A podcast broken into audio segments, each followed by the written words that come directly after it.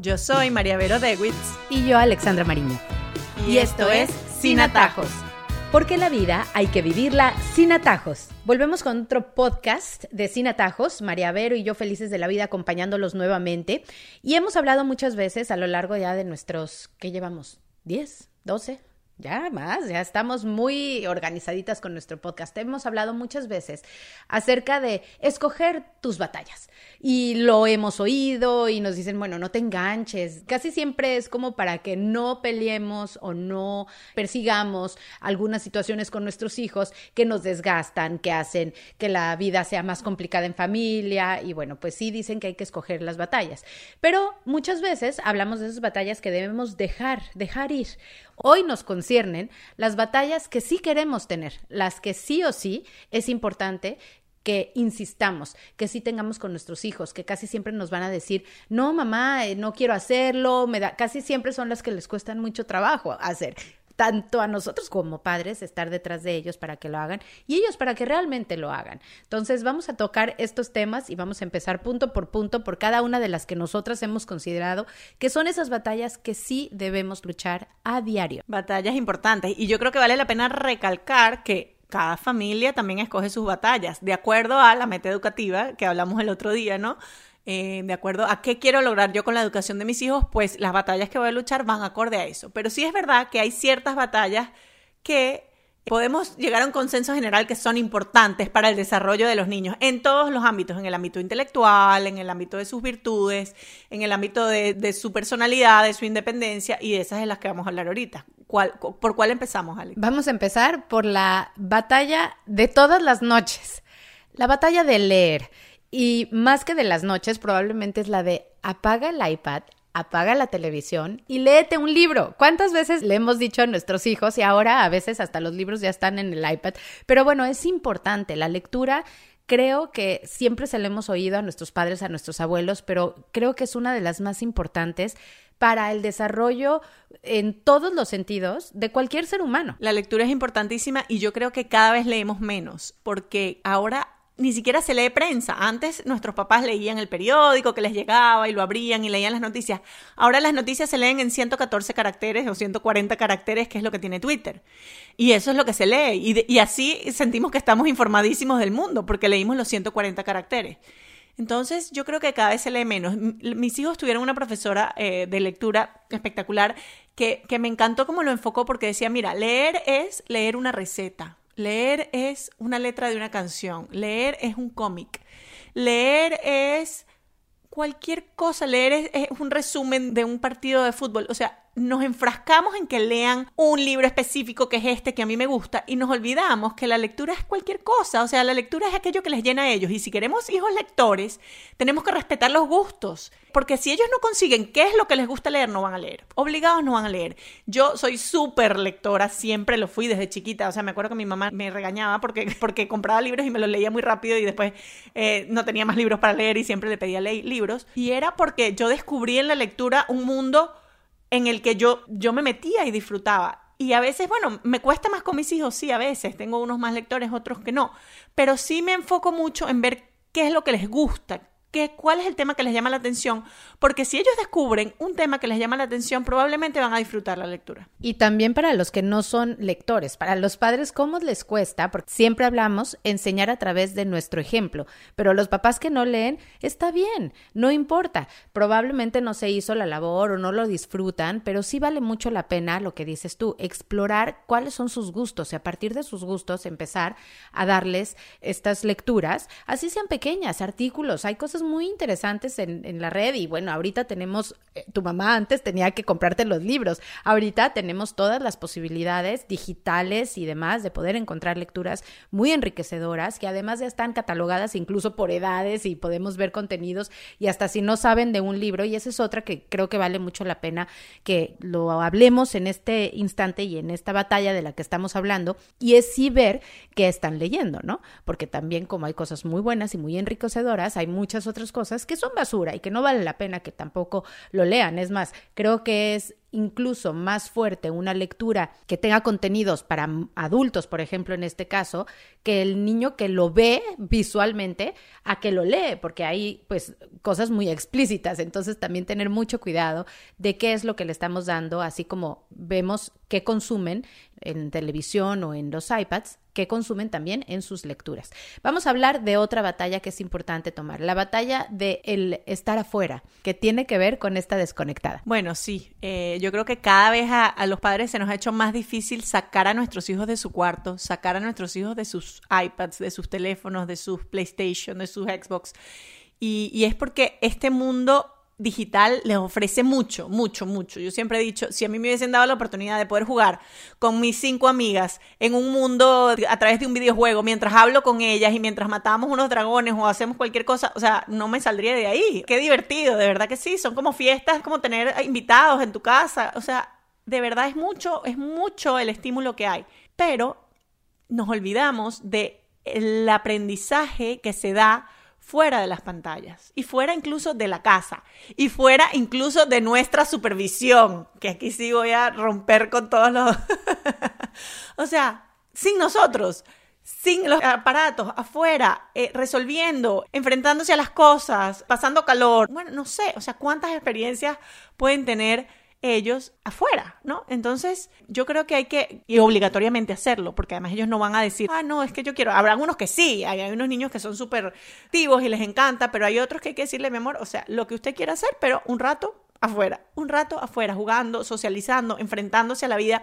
Hay un libro que a mí me encanta, yo no sé si lo he recomendado en el podcast, que se llama Educar en el Asombro, de Catherine Lecuyer, y habla de cómo la naturaleza, de cómo el mundo enseña a nuestros hijos mientras estén expuestos a ellos desde chiquitos. O sea, como ver, por ejemplo, la mariposa, eh, la naturaleza, eh, no sé, cómo se pesca, cualquier, cualquier experiencia que puedan tener afuera, cómo los enseña a ellos a aprender muchísimas cosas más que un libro de texto, que un video, que un YouTube.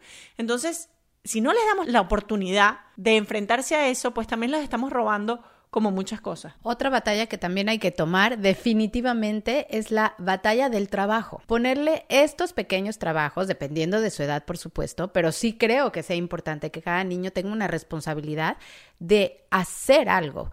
¿No? Ya sea en casa o incluso sí, de buscarse sus chambitas, como dicen. Sí, la de los encargos, ¿no? Eso es importantísimo. Estamos acostumbrados a hacer todo por nuestros hijos. Ay, es que yo lo consiento mucho, yo le pico la frutica, yo le recojo la mesa, yo le hago su comida favorita, yo le llevo la comida a la cama. O sea, por favor, no se le lleva comida a la cama a la gente que no está enferma.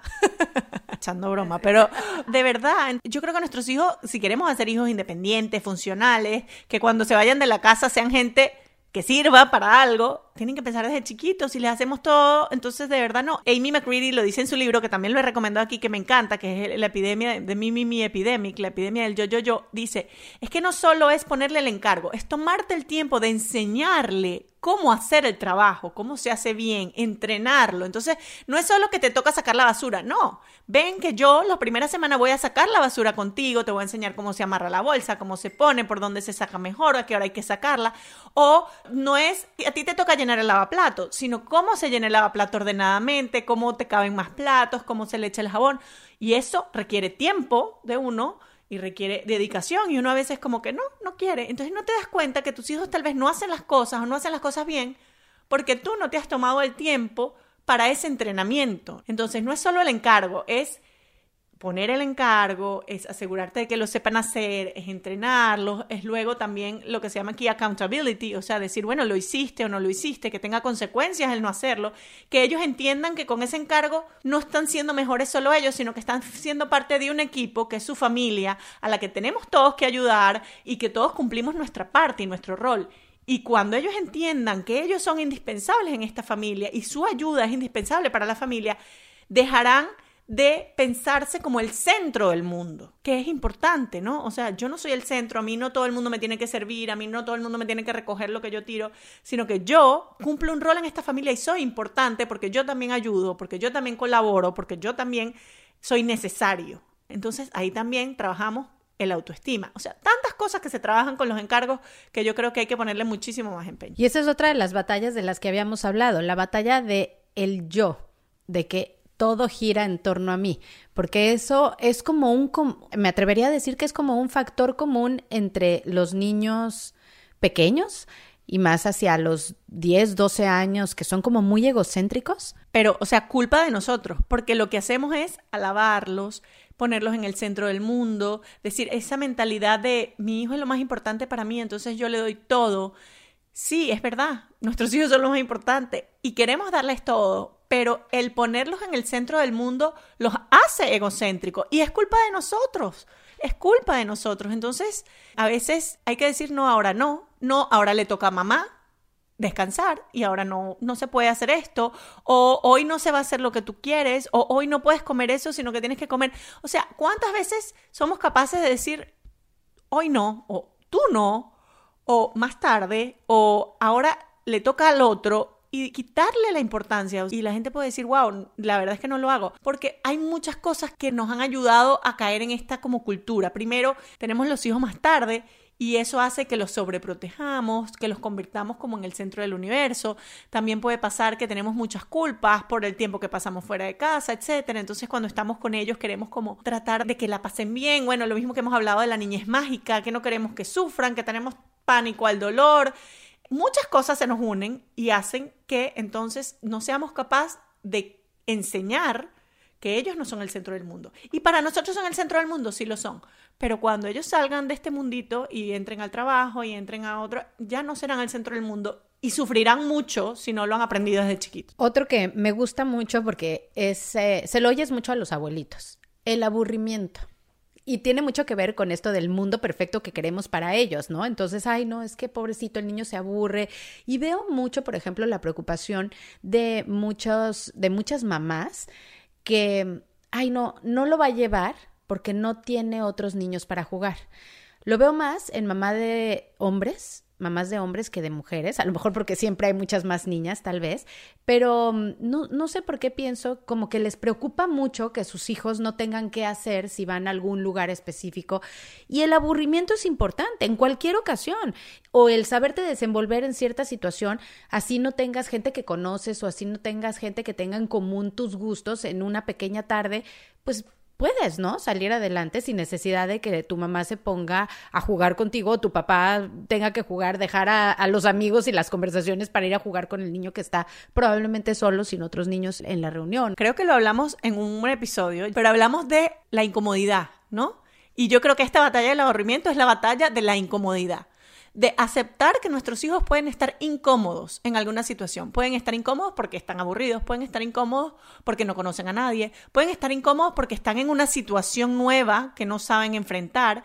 Entonces queremos quitar esta incomodidad, ¿no? O sea, que nunca estén incómodos. Y eso es malísimo, porque, porque la incomodidad es la que genera cambio, la que genera movimiento, la que genera eh, eh, eh, mejora, ¿no? O sea, si uno no está incómodo, uno no cambia, uno se queda en su zona de confort. Entonces, mantener a nuestros hijos siempre en la misma zona de confort, cómodos con lo conocido, con lo divertido, con lo chévere, con lo que les encanta, con solo lo que les gusta hacer. Bueno, o sea, eso tiene consecuencias también después en que no sepan manejarse en situaciones que no son las ideales, ¿no? Entonces, esta batalla del aburrimiento creo que se puede renombrar como en la batalla de la incomodidad, ¿no? Bueno, sí, vas a ir a casa de los abuelos, aunque, aunque no va a haber niños allá y aunque probablemente estés aburrido, sí, no pasa nada. Ese es el plan de hoy y vamos a hacerlo, ¿no? Y bueno, encontrarás qué hacer, escucharás los cuentos de los adultos o tal vez pasarás un mal rato, no pasa nada. No te va a pasar nada por pasar este mal rato, pero hay que hacerlo porque es el plan de la familia, porque tus abuelos te están esperando, etcétera. No sé, estoy poniendo un ejemplo, pero como eso muchas cosas, o sea, yo tengo ejemplos de niños que ni siquiera son capaces de hacer nuevas actividades que los pueden beneficiar mucho solo por el miedo de encontrarse en una situación incómoda de no conocer a nadie. Entonces, no, no, no, yo le tengo que hacer como el plan de conocer primero quién va a estar para yo presentárselo para que él quiera ir porque eh, me te estás riendo porque es así.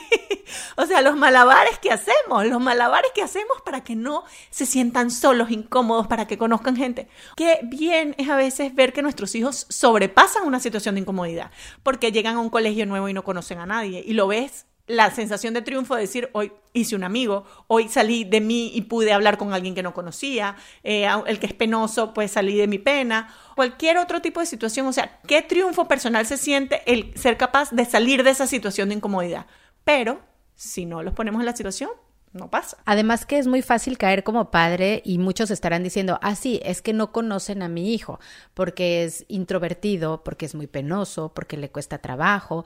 Y bueno, pues esos son justamente los escenarios en donde va a aprender mucho más y se va a impulsar el solito, se va a obligar y tiene dos opciones, o la pasas muy mal tú solito, o la vas a pasar muy bien si te abres un poquito más a otras circunstancias. Y a veces vemos que del aburrimiento salen incluso situaciones mucho más agradables, se encuentran con eh, eh, cosas creativas, se van por allá y empiezan a buscar ellos mismos qué hacer o, cómo encontrar o crear mundos también en su imaginación y utilizan la, imaginación justamente para evitar estos momentos de aburrimiento. Vamos a hablar acerca de otra mm, de las eh, batallas que debemos de tomar y es esta tiene que ver un poco con lo que decías tú y viene un poco una unida a la otra y es como esas conversaciones difíciles, la batalla de sí tener las conversaciones y ya lo hemos dicho muchas veces acerca de sexo, acerca de su propio cuerpo, acerca de, de los peligros, de situaciones que para nosotros como papás, ¿cómo nos cuesta? ¿no? ¿no? O sea, cuando van a tener el primer noviecito o la primera noviecita, yo me acuerdo cuando mi papá tuvo que tener esa conversación, fue rapidito y salió del paso y bueno, eh, ya que tienes tu novio, entonces em, te respetas y que no te toque. Bueno, el pobre no sé quién estaba más incómodo, si él o yo, pero hay que tenerlas desde chiquitos para que justamente cuando cumplan tantos años y suceda, pues entonces no se convierta en esa eh, conversación rara, incómoda, ¿no? Sino que es abrir esos canales de comunicación. Sí, y yo creo que lo hablamos mucho en el tema cuando hablamos de cómo hablar de sexo con los hijos, ¿no? Cómo tener conversaciones con nuestros hijos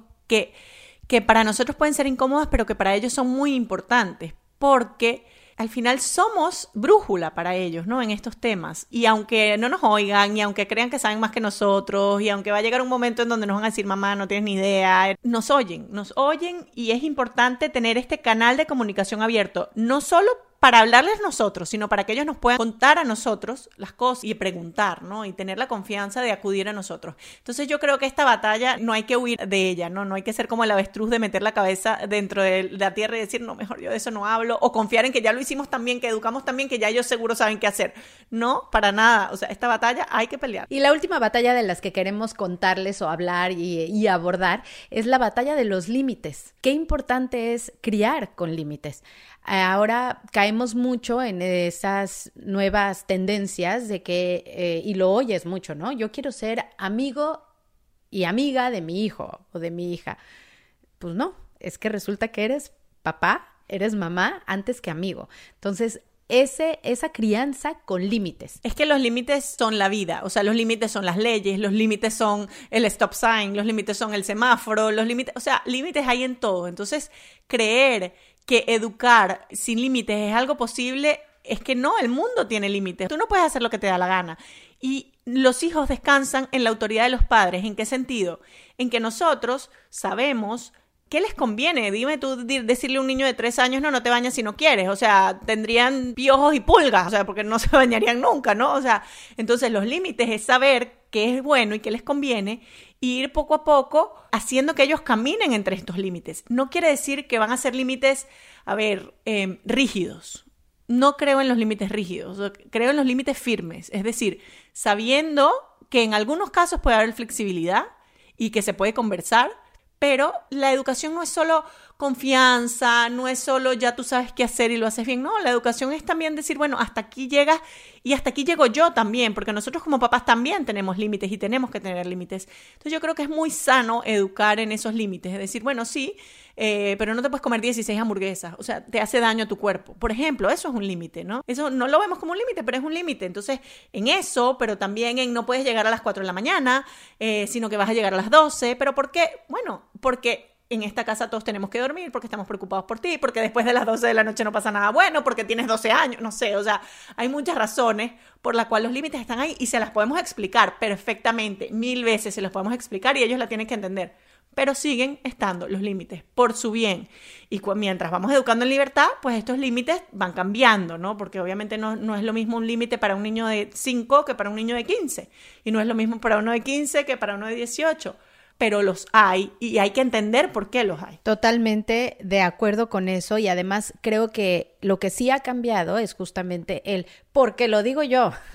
Aquí sí lo podemos explicar. Hoy en día ya entendemos que si damos esa pequeña explicación, pues lo entiendan o no, pero tú estás diciendo de dónde vienes. Porque te estoy diciendo que no, porque simplemente no estás en la edad para hacer estas cosas. Además que los niños suelen querer, y más las niñas, no sé si te pase con tus varones, quieren como correr, ¿no? O sea, maquillarse cuando no deben, ponerse las uñas o ciertas ropa que pues no, eres niña todavía. Hay que tener también ese tipo de límites.